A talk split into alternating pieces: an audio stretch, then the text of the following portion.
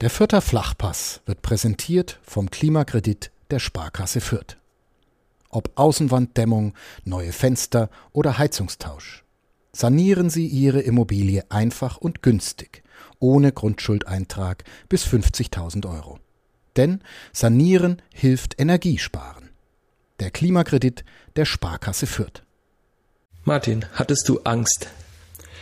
Angst hatte ich nicht, aber ich kann mir vorstellen, auf was deine Frage abzielt. Natürlich hat man sich Gedanken gemacht im Vorfeld. Ähm, Journalisten wurden in der Türkei eingesperrt und du bist Journalist und fliegst dann darüber. Aber Sportberichterstattung, glaube ich, ist so unverfänglich, dachte ich mir. Auf der anderen Seite, ja, ähm, man fährt schon mit so einem gewissen Grummeln im Bauch dahin. Fanden das alle in deiner Familie gut, deine Ehefrau zum Beispiel, dass du in die Türkei fährst als Journalist? Also familiär, glaube ich, äh, wurde es nicht so hinterfragt wie äh, intern unter Kollegen. Also da haben durchaus einige gesagt, so, hm, äh, ob das jetzt auch das richtige Zeichen ist. Du hast dich aber entschieden, es zu machen. Ja, ähm, tatsächlich, aber irgendwie so, es hat sich nicht so 100% richtig angefühlt, aber es hat sich insofern dann richtig angefühlt, als dass ich ja auch der einzige Berichterstatter vor Ort war und äh, unseren Lesern was bieten wollte. Rashid Asusi, der vierte Geschäftsführer, hat äh, auch sich beklagt, dass quasi so wenige Zweitligisten nur noch in die Türkei fahren und hat gemeint, das wäre doch sehr schade. Ist nicht sogar verständlich, dass so wenige Zweitligisten mittlerweile dahin fahren? Ähm, ja, wobei Ich sage immer, es gibt kein richtiges Leben im Falschen. Und ich glaube, die Regeln, die die im Profifußball ähm, selber für sich aufgestellt haben, die sind manchmal also ich will's, ja, man kann da auch manchmal wenig von Scheinheiligkeit sprechen. Also ähm, wenn, wenn du moralisch in die eine Richtung bist, dann muss das in die andere auch sein, finde ich. Und äh, das erfüllen bestimmt nicht alle Profifußballvereine. Es gibt ja genug, die nach Katar zum Beispiel fahren, wo jetzt Menschenrechte auch nicht so groß geschrieben werden. Katar äh, oder nehmen wir einfach mal ähm, dieses noch mehr, noch mehr und äh, dies, also die, die, die Geldschraube, die da immer weiter angezogen wird. Ja, liebe Hörerinnen, liebe Hörer, jetzt haben wir zwei Minuten geredet, ohne den Namen des Vereins zu nennen, über den wir eigentlich sprechen wollen. Denn wir wollen sprechen über die Spielvereinigung Kräuter Fürth, das Kleeblatt, in unserem neuen Podcast Fürther Flachpass. Damit fangen wir gleich an, nach etwas Musik. Fürther Flachpass, der Kleeblatt-Podcast von nordbayern.de. Herzlich willkommen zur Premiere von Fürther Flachpass, dem Gliedband-Podcast von nordbayern.de. Mein Name ist Michael Fischer, Sportredakteur der Nürnberger Nachrichten und, so viel sei aus Transparenzgründen gesagt, auch ein Sympathisant der Spielvereinigung. Deswegen, weil man als Fan ja manchmal nicht ganz unvoreingenommen ist, sitzt neben mir Martin Schano, Sportredakteur der Fürther Nachrichten, der auch mit dem Kleeblatt im Trainingslager war. Servus Martin. Grüß dich, freut mich, dass wir die Premiere feiern können. Ja, freut mich auch. Es hat ja ein bisschen gedauert. Es gab viele Nachfragen immer wieder. Macht ihr mal was? Macht ihr mal wieder einen Podcast? Auch aus Bekanntenkreisen hat man es oft gehört. Macht doch mal wieder was zum Gliedbad. Das war doch immer ganz interessant. Und da haben wir uns gedacht, dass die Winterpause doch ein ganz guter Zeitpunkt ist, um jetzt einen Podcast zu starten, der auch öfter mal über das Kleeblatt sprechen soll als zweimal im Jahr. Mhm. Weil Themen wird es wahrscheinlich genug geben, oder? Äh, denke ich auch. Also äh, allein, wenn man unsere Berichterstattung anschaut, klar, liegt immer wieder was auf der Hand. Ähm, wir haben ja dies vor, äh, im Trainingslager vor, das war jetzt auch schon anderthalb Jahre her, im Sommer haben ja Flo Pillmann und ich mal den Günther und Franz ins Leben gerufen und haben versucht, es so parodistisch ähm, über das Kleeblatt zu reden, aber das ist äh, wahnsinnig anstrengend. Also auf Knopfdruck witzig zu sein, hat auch nicht immer funktioniert. Und dadurch, dass er halt bei der Nürnberger Zeitung in Nürnberg arbeitet und ich hier in Fürth verankert bin, äh, ist es was halt auch schwierig zu koordinieren. Aber insofern bin ich jetzt umso froher, dass wir das jetzt angehen. Du hast ja gerade gesagt, wir hier in Fürth, wir sitzen hier in der schönen Fürther Redaktion in einem Panic Room. Kannst du kurz vielleicht die Hörerinnen und Hörer aufklären, was ein Panic Room ist? Der Begriff ist, den hat der Alex Pfähler äh, ins Leben gerufen. Wir haben hier, in, wir sind in den Malzböden, also in der ehemaligen Humser Brauerei, und da sind wir hier im, in so einem Rückgebäude im ersten Stock, ähm, wo eben das Malz gelagert wurde. Der Malz? Da, der das Malz. Malz. Das Malz, der Malz. Der, der Malz, sage ich jetzt einfach mal. ähm, und, äh, der, ähm, und da äh, gibt's, da haben die uns halt so Zimmer reingezogen, also eigentlich ein Großraumbüro, aber es gibt auch ein paar Zimmer und da sind halt zwei davon nicht regelmäßig genutzt. Die sind dafür da, dass man sich für Interviews zurückziehen kann. Und äh, der Alex meinte dann, das ist dann ein klassischer Panic Room. Ja, jetzt haben wir schon ein bisschen über die Stadtgeschichte gesprochen. ein Teil der Stadtgeschichte ist natürlich auch immer die Spielvereinigung, über die wir in diesem Podcast sprechen wollen, aber nicht nur rein sportlich, sondern auch hintergründig, emotional, bisschen abseitig vielleicht auch mal. Es gibt, glaube ich, genug Themen, über die wir in den nächsten Wochen sprechen werden, in den nächsten Monaten wahrscheinlich auch. Und eines dieser stadthistorischen Ereignisse waren die drei Meisterschaften der Spielvereinigung Fürth. Und daher kommt auch dieser Name dieses Podcasts, Fürther Flachpass. Ich habe einige Kollegen in Nürnberg gefragt, keiner wusste, was der Fürther Flachpass ist. Ist dieser Begriff zu wenig verbreitet, findest du? Ähm, ja, das ist, hängt halt natürlich auch mit den, mit den dunklen Jahren der Spielvereinigung zusammen, wo der Verein halt einfach von der Bildfläche verschwunden war ähm, dann, dann hält sich sowas natürlich auch nicht. Ne? Also jeder kennt Max Mollock äh, in Nürnberg, ne? Und, ähm, aber so auf Anhieb, wenn du jemanden fragst, kennst du den, einen Vierter aus der Weltmeisterelf? Ich glaube, der ist nicht so ganz bekannt und genauso ist es halt mit dem Vierter Flachpass und Townley. Ich habe mal ein bisschen gegoogelt. Es gibt zum Fürther Flachpass sogar einen Eintrag auf dem sehr lesenswerten Fürth-Wiki. Und da heißt es, der Fürther Flachpass ist in die deutsche Fußballgeschichte als Bezeichnung für die legendäre, perfekte Flachpass-Kombination der Mannschaft der Spielvereinigung Fürth in den 1910er und 1920er Jahren eingegangen. Der Trainer William Townley etablierte in der noch jungen Mannschaft den berühmt gewordenen Fürther Flachpass, eigentlich schottischer Flachpass. Trainer Townleys Maxime war dabei stoppen, schauen, spielen. Das klingt jetzt nicht unbedingt nach einem revolutionären mhm. Spielstil, aber vor fast 100 Jahren war ja. es natürlich dann vielleicht doch revolutionär. Ne? Da, da habe ich mich mit dem Jürgen Schmidt äh, unterhalten und der Archivar ähm, der Spielvereinigung, auch Präsidiumsmitglied und der ja also ein wandelndes Lexikon ist und das fand ich hochinteressant, weil der hat zum einen gesagt, also erstens mal war der, der die, die Spielkultur nicht sehr hoch in, in Deutschland damals und eigentlich standen witzigerweise die Engländer denen wir ja dieses Kick and Rush nachsagen, standen damals eben für gepflegteren Spiel, äh, gepflegteren Fußball. Und äh, der Townley war ja Engländer und kam dann äh, rüber nach, äh, ich glaube, vorher in Karlsruhe und geht genau. es dann zu Fürth und äh, hat dann erstmal tatsächlich so, was wir heute in der F-Jugend oder in der E-Jugend als Basic trainieren lassen, also erstmal stoppen, dann schauen, dann spielen, äh, war halt damals, muss man sich ja vorstellen, die Schuhe waren nicht gescheit, die Bälle waren äh, keine, keine äh, runden Kugeln und dann waren die Plätze dementsprechend, ja, da hast du halt das Ding nach vorn gedroschen. Und die Förder haben halt versucht, das eben nicht zu machen. Und zack, Meister. Der Kicker hat damals auch im Jahr 1927 einen Artikel geschrieben, den wir kurz noch vorlesen, denn er sagt, glaube ich, ganz viel aus über diese über diesen Fürther Flachpass. Äh, darin heißt es, Zitat, die Kunst der Kleeblätter ist ja viel zu bekannt, um viele Worte zu verlieren. Es bleibt das Fürther System immer ein Hymnus an die Schönheit. Aus jeder Bewegung und aus jedem Gedankeneinfall klingt das Erfülltsein von der Herrlichkeit des Fußballspiels. Es ist das Verdienst Townleys. Nie hat eine andere deutsche Fußballmannschaft den klassischen Fußball in derselben Grazie beherrscht als die Fürther Spielvereinigung. Auch der Karlsruher Fußballverein und der Club in ihren besten Zeiten nicht. Das sind doch Worte, die balsam sind auf die Seele eines Fürther Fußballfans, ja, oder? Ja, Wahnsinn. Also äh, äh, wenn einer äh, im Fußball Schönheit und Kunst sieht, dann geht uns beiden ja sowieso das Herz auf. Ähm, ich fand es auch interessant, ähm, es gab doch neulich die Einweihung des William Townley Wegs ja. beim Ronhof, so diese kleine Straße. Ähm, und beim, beim Frankies, beim Getränkemarkt. Und da hat der Rashida Susi eben auch gesagt, wir sollten uns als aktuelle Spielvereinigung verpflichtet fühlen, äh, diesen, diesem Erbe Townleys. Und das sind natürlich auch große Worte, und, aber sowas gefällt mir irgendwie. Also wenn, wenn du halt irgendwo, du, wenn du deinen Verein immer wieder an etwas erinnerst, das kann äh, nie schaden.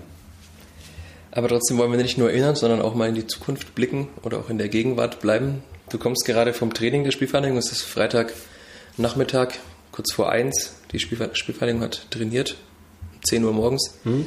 Wie ist die Stimmung?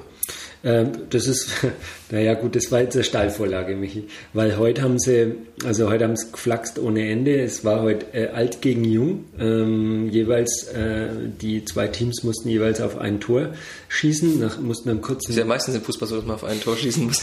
Nein, also, also eine, eine reine Torschussübung. Ne? Vorher einen kurzen Sprint ablegen, äh, zuerst schießen, dann köpfen und äh, die eine Mannschaft auf der einen Seite auf einen Torwart und die andere Mannschaft nicht gegen die anderen, sondern einfach auf ein anderes Tor. Ja? Okay. Und es wurde parallel gezählt ähm, und wer halt am Schluss bei selben äh, Schussversuchen mehr Tore hat. Und dann war es tatsächlich äh, unentschieden und dann mussten David Raum und Maxi Wittek gegeneinander antreten.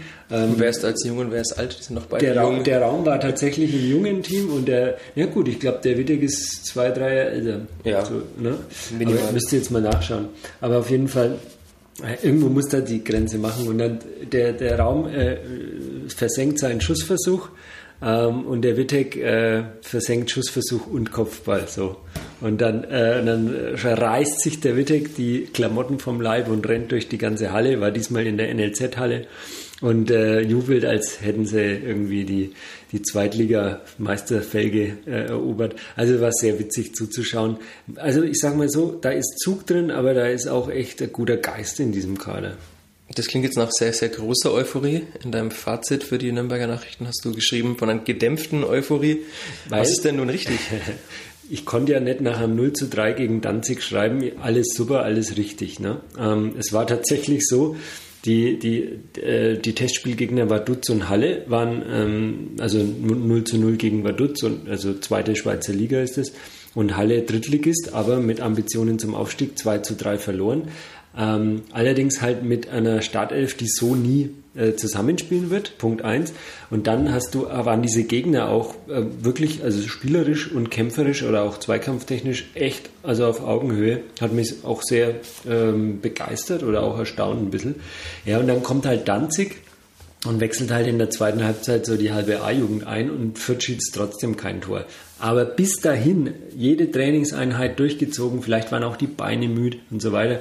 Ähm, du hast gemerkt, irgendwie, die, die belauern sich nicht. Äh, hoffentlich verknackst sich einer, damit ich seinen Stammplatz haben kann, sondern da, da holt der eine den Ball, da macht jeder mit dem anderen Witzle, da, da, dann schreit der Leidl mal rum, dann scheißt der Hirgotta den Jäckel zusammen, weil er seinen Ball nicht gescheit spielt. Ähm, das, das, genau so muss es funktionieren. Und das, diesen Geist oder diese, diese Einschätzung habe ich mitgenommen aus Belek. Aber, aber trotzdem musst du auch mal, also wenn du siehst, drei Testspiele, nur zwei eigene Tore, das ist zu wenig. Und diese zwei eigenen Tore noch von einem 17-jährigen Mert Yusuf Torlak, der gerade in der U19 spielt. Ja, wobei der natürlich auch freigespielt wurde von erfahreneren Kollegen auf der einen Seite. Aber klar, äh, du hast da einen Cater drin, einen Hilgotta, einen Nielsen. Und äh, ja, die haben es halt, die haben ja die Tore nicht gemacht. Aber ich sag, also wir haben mit dem Rudenbeck, das haben wir schon Tränen gelacht, weil der hat mal erzählt, er hat mal irgendwie mit seinem vorherigen Verein, mit Aalen oder so, mal 7-0 äh, Generalprobe gewonnen gegen einen starken Gegner oder so und dann äh, erstes, erster Spieltag 0 zu 3 verloren. Und genauso kann es auch andersrum laufen. Ne? Also verlierst 0-3 und haust jetzt Pauli weg.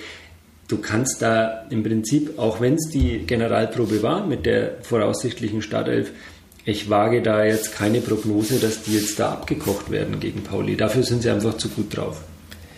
Aber du hast trotzdem auch in deinem Fazit, auch es gibt ja ein Fazit-Video auch von dir, gesagt, dass das Offensivspiel zu einfältig war, zu umständlich, dass man immer lieber nochmal den Ball gestoppt hat und stoppen, schauen, spielen vielleicht. Ja. Haben sich an äh, Townley erinnert.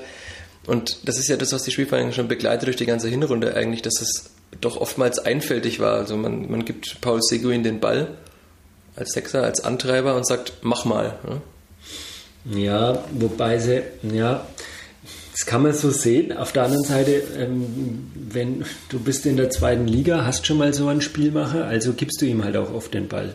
Und andere Vereine hätten gerne einen Paul Seguin, äh, weil der sich, der lässt sich hinter die Viererkette fallen, der geht nach vorne, ähm, der kann, äh, kann auch zum, zum Achter und Zehner mutieren aus der Sechserposition. Also da wäre ich jetzt nicht so streng. Aber mir haben auch manchmal die Überraschungsmomente gefehlt, ja, auch wieder im Trainingslager. Ähm, aber vielleicht ist dann auch diese Spielkultur mit diesem Kader auch mal irgendwo ausgereizt. Du hast halt da keine elf Pelés drin. Ja, ähm, die hatte keinen Zweitligist wahrscheinlich, mal der Ganz genau, ganz genau. Du hast halt ein Arminia Bielefeld, die halt seit mhm. drei Jahren ihren Kader zusammenhalten und nur punktuell sogar verstärken. Ja, die haben freilich, äh, die, haben, die, haben, die können kontern und Ballbesitzfußball. Das können die wenigsten. Mhm. Wir haben jetzt aber in der Hinrunde zum Beispiel gesehen, wenn der Gegner das merkt, das ist ja eigentlich leicht zu sehen, wir sehen das ja auch, dass Seguin oftmals der Dreh- und Angelpunkt des Spiels ist, den einfach zuzustellen. Und dann, das hat Kiel zum Beispiel gemacht beim 0 zu 3 im Rundhof. Mhm. Dann fällt das Spiel von gar nichts an, es verliert halt 0 zu 3. Ne? Das ist dann das, was einem ein bisschen Angst macht. Nee, gar nicht, weil ähm, also sie haben zwei Systeme. Sie haben 4-3-3 und sie haben 4-4-2 mit Raute. Und ähm, ich denke, gerade die, dieses 4-4-2, das hat er ja dann erst so, ähm, glaube so im Laufe der Saison dann erst ein wenig etabliert.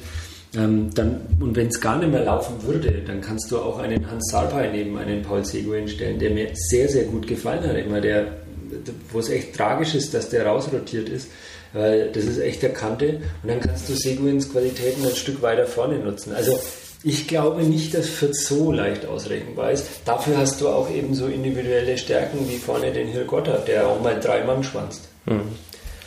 Und gleichzeitig hat auch Stefan Leitl gesagt, wir haben ganz gut offensiv gespielt, was verwundert bei so wenigen Toren, aber die Defensive sei Kreisklasse gewesen.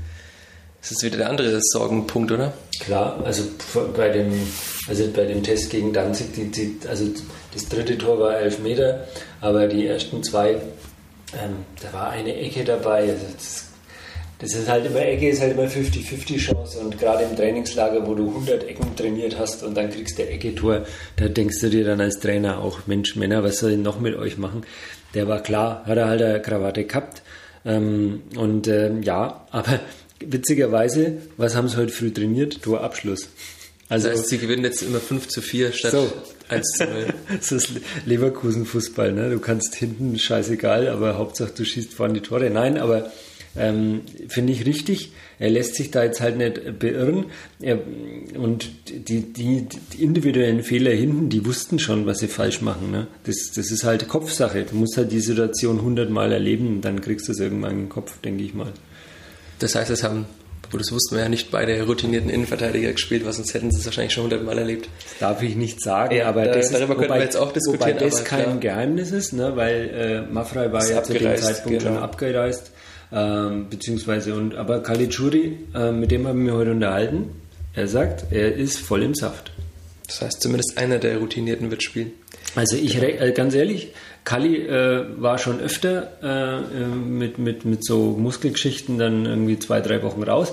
Und dann hieß es immer so, uh, wird knapp. Und in dem Moment, wo der Trainer diesen Satz sagt, habe ich ihn immer in die voraussichtliche Aufstellung gestellt.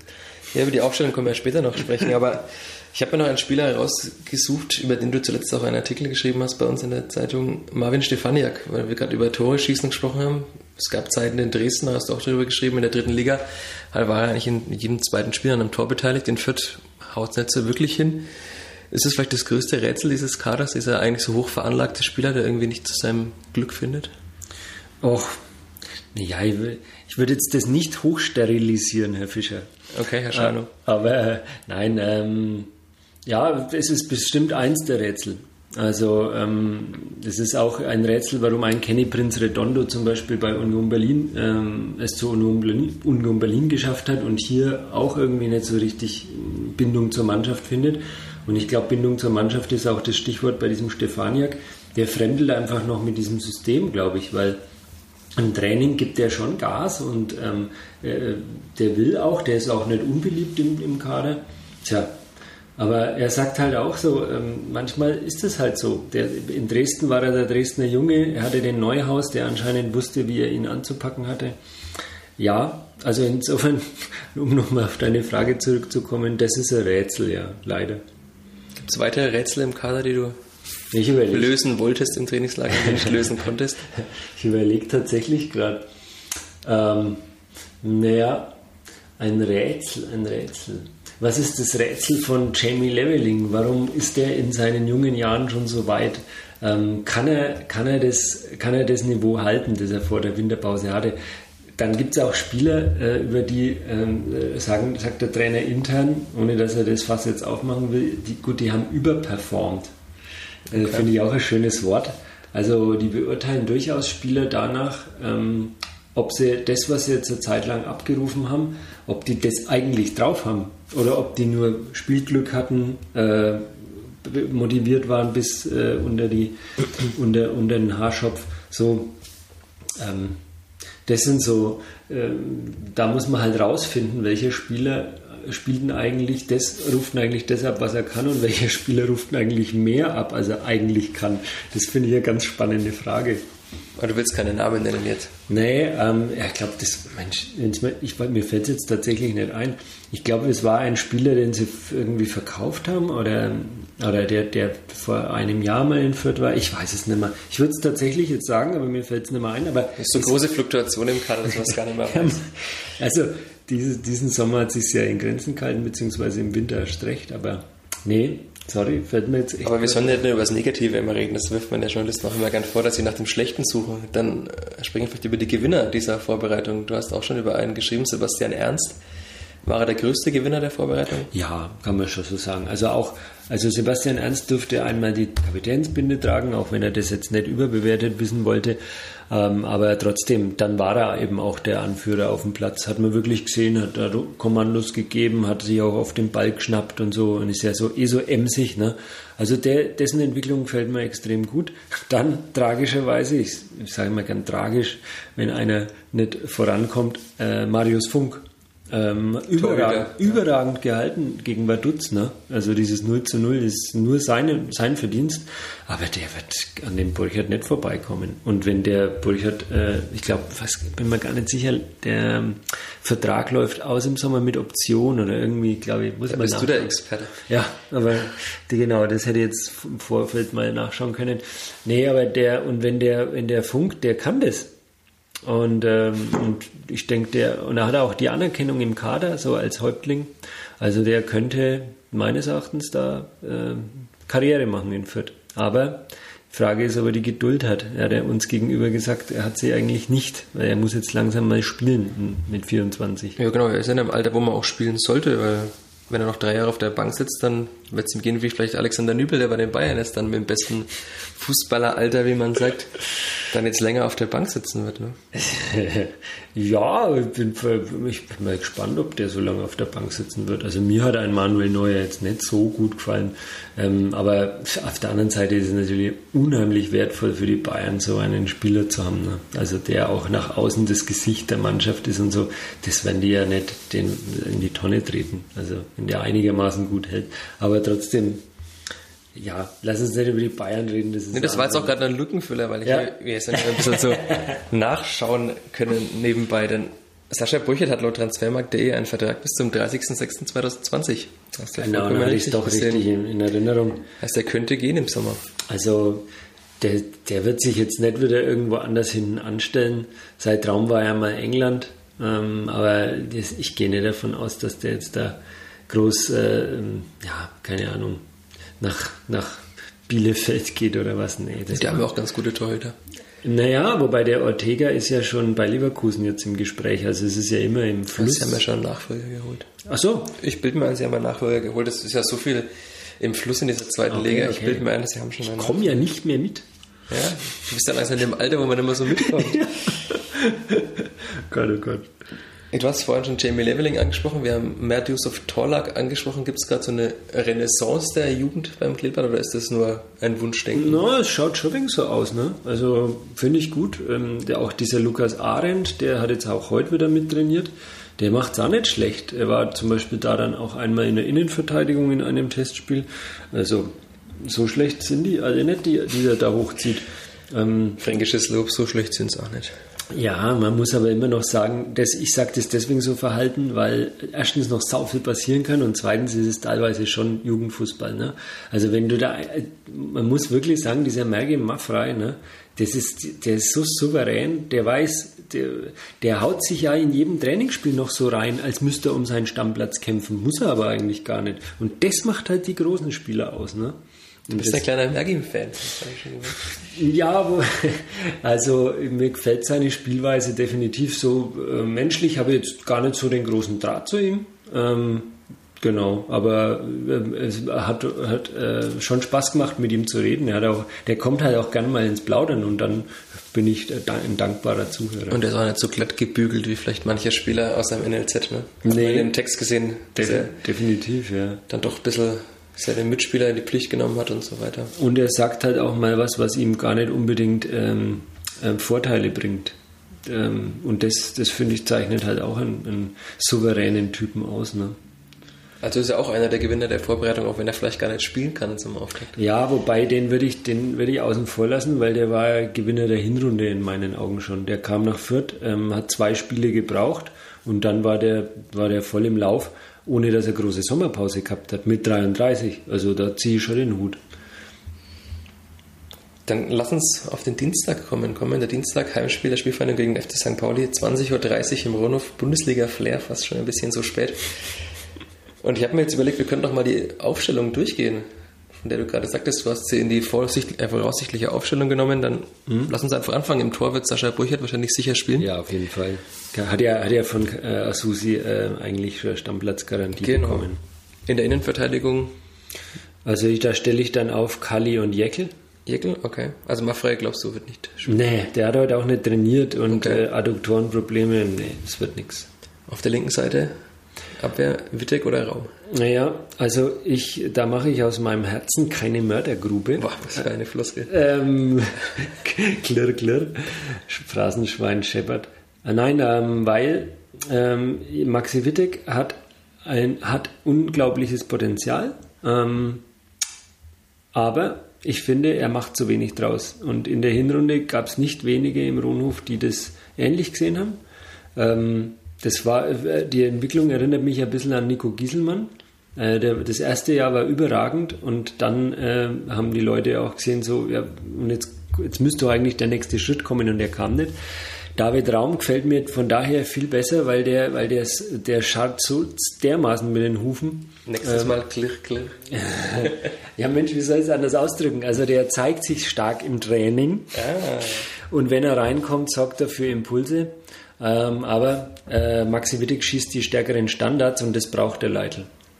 Aber sind die so gut? Das habe ich mir gefragt, als du diesen Text letztens geschrieben hast. Im Trainingslager waren sie es. Okay. Also in der Saison gab es schon einige Freischüsse, die dann fast in den Hochhäusern gelandet sind hinter der ja, ja, Südtribüne. Auch das, aber im Training, das ist, gibt ja so den Begriff des Trainingsweltmeisters und der gehört da dazu. Und was machst du als Trainer? Musst du trotzdem den aufstellen, der dir, der dir Angebote macht. Ja, klar. Also äh, Wittek links, rechts Meierhöfe. Er wird, das ist der Sauer nicht der neue Herausforderer, auch wenn er wieder fit ist. Ich finde, Sauer macht es äh, macht's nicht viel besser als der Meierhöfer und wenn einer spielt, dann muss es der andere besser machen. Also mhm. Meierhöfer. Davor ist ja die Frage, in welchem System er spielt. Mhm. 4-4-2 oder 4-3-3, was Also ich würde jetzt mal, äh, ich tippe jetzt mal tatsächlich auf 4-4-2 mit Raute und da stelle ich den Seguin auf die 6. Ja. Ähm, dann ähm, Ernst und Green davor. Also als Achter und Zehner oder wie? Ähm, links und rechts, links und rechts, also so, so eingerückte ja. äh, Mittel, offensives Mittelfeld. Ja. Ne? So und dann ähm, hinter den Spitzen ähm, wahrscheinlich eher so Nielsen und dann äh, links vorne, denk, ich denke, dass er den, den Cater, ja, ist ja die Frage Cater oder Leveling, ne? Und äh, mir gefällt eigentlich der der, mir gefallen beide gut. Mir hat auch der Kater im Trainingslager gut gefallen. Ich möchte es als Trainer nicht entscheiden, wobei er wahrscheinlich mehr Ruhe hat, wenn er den Leveling äh, als Joker bringt ja. und den Kater mal wieder ins Laufen kommen lässt, ne? weil er braucht, also der Kater braucht jetzt auch mal wieder ein, zwei, drei Spiele. Das ist natürlich immer undankbar, wenn du eingewechselt wirst mit 30 Jahren. Der Leveling, dem ist, dem ist das doch wurscht, wann er kommt. Hauptsache er kriegt Spielminuten. Also Kater links, Hilgotter rechts. Ist ja doch für die zweite Liga eigentlich auch ein ganz guter Sturm, ne? mit Cater und ist überragend. Also ich, ich fühle mich ein bisschen erinnert an diese Achse ähm, ähm, Schukalo, Chasula, äh, Schul. Ähm, die hat, die fand, also das ist ja jetzt, das ist zwar, das sind andere Positionen, aber das war für die zweite Liga auch überragend. Und dann äh, hast du jetzt, hast du eigentlich, diesmal hast du in dem aktuellen Kader vorne diese Dreierreihe da, die's, da hätten, die, die hätten einige Zweitligisten gerne. Jetzt müssen sie nur noch treffen. Ja, also Hirgotta, acht, acht Kisten ist jetzt auch nicht so schlecht. Ne? Und, und Nielsen, aber er ist natürlich eine, eine, andere Funktion wichtig für die Mannschaft. Der Nielsen, ne, der lässt sich gerne fallen äh, hin, also von der Position her, nicht, nicht auf dem Spielfeld. Aber also der, der möchte, das ist kein so ein klassischer Strafraumspieler, sondern der, der bewegt sich gerne ein wenig so dahinter und, und verlängert gern Bälle oder bindet gern Bälle. Ähm, so wie ein, einst Markus Schroth beim Club, so ein Spielertyp ist das ja. Das muss natürlich jetzt sein. Mir jetzt, Verweis für die Kollegen ist mir jetzt, ist mir jetzt gerade ist mir jetzt gerade so eingefallen. Also weil ich den damals halt so bewusst erlebt habe, ne? Also im, im, beim, beim, zu, beim Schauen der Spiele. Und dann, das ist auch so einer. Und vor allem ein unglaublich, ein unglaublicher Arbeiter einfach, genau. Das wollte ich damit sagen. unterschätztesten Spieler im Förderaufgebot. Das kann durchaus sein, ja, wobei er ja, ja, er hat ja seine Einsätze gekriegt, aber der ist halt auch, ich muss nur so lachen, gibt es eine kleine Anekdote aus dem Trainingslager. Alex Pfeller hat ja ein Interview mit ihm gemacht über Ernährung, mhm. weil er doch, ähm, der ist ja äh, Vegetarier und äh, sein Spitzname im Team ist ja Tofu. Ich glaube, sogar Veganer. Ne? Ich glaube, er ist größtenteils Veganer. Größtenteils Veganer. Und ähm, dann gehen wir, gehe ich an diese eine Fressinsel da in diesem Mannschaftshotel in Belleg und wer steht da am Fleischbuffet? Tofu. Tofu. Dann habe ich gesagt, hey Tofu, was ist los? Und dann sagt er, gibt's kein Tofu hier. Also ist wahrscheinlich eher Flexitarier als Veganer. Ja, sehr flexibel. Ja, jetzt haben wir über die Aufstellung gesprochen und Marvin Stefanek, über den wir gerade so gesprochen haben, kommt nicht vor. Also glaubst nicht, dass er mitspielen wird. Und nicht den Tobias Moore, über den wir jetzt gar nicht gesprochen haben, ersetzen wird auf dem Platz. Ähm, nee, ich glaube eher, dass äh, der dann so umstellt, dass Alt Ernst auf jeden Fall dann die Moore-Rolle einnehmen wird, beziehungsweise in einem System spielen wird, wo er halt den, Stift, den Moore gar nicht ersetzen muss. Weil er, Sebastian Ernst ja kein typischer Außenbahnspieler ja, ist. Ja, ja, genau. Nee, also er macht halt dann, er denk, ich denke, dass er eben die Raute bevorzugt, wobei die, die sich das Spielsystem ja im, im äh, Laufe der 90 Minuten auch wieder ändert. Also es ist eine Variante, St. Pauli kann sich nicht sicher sein, dass äh, diese Mannschaft so auflaufen wird. Ähm, und das ist ja das Gute. Also ist ja auch wieder frappierend gewesen in den Trainingsspielen im Trainingslager. Nach einer Viertelstunde, also die, die, die brauchen immer eine Viertelstunde, bis sie im Spiel sind. Jetzt sollten wir einen doppelten Espresso trinken. ja, oder wie gesagt, der Trainer stellt dann immer erst um oder zieht dann irgendwie einen Spieler weiter vor, weiter zurück.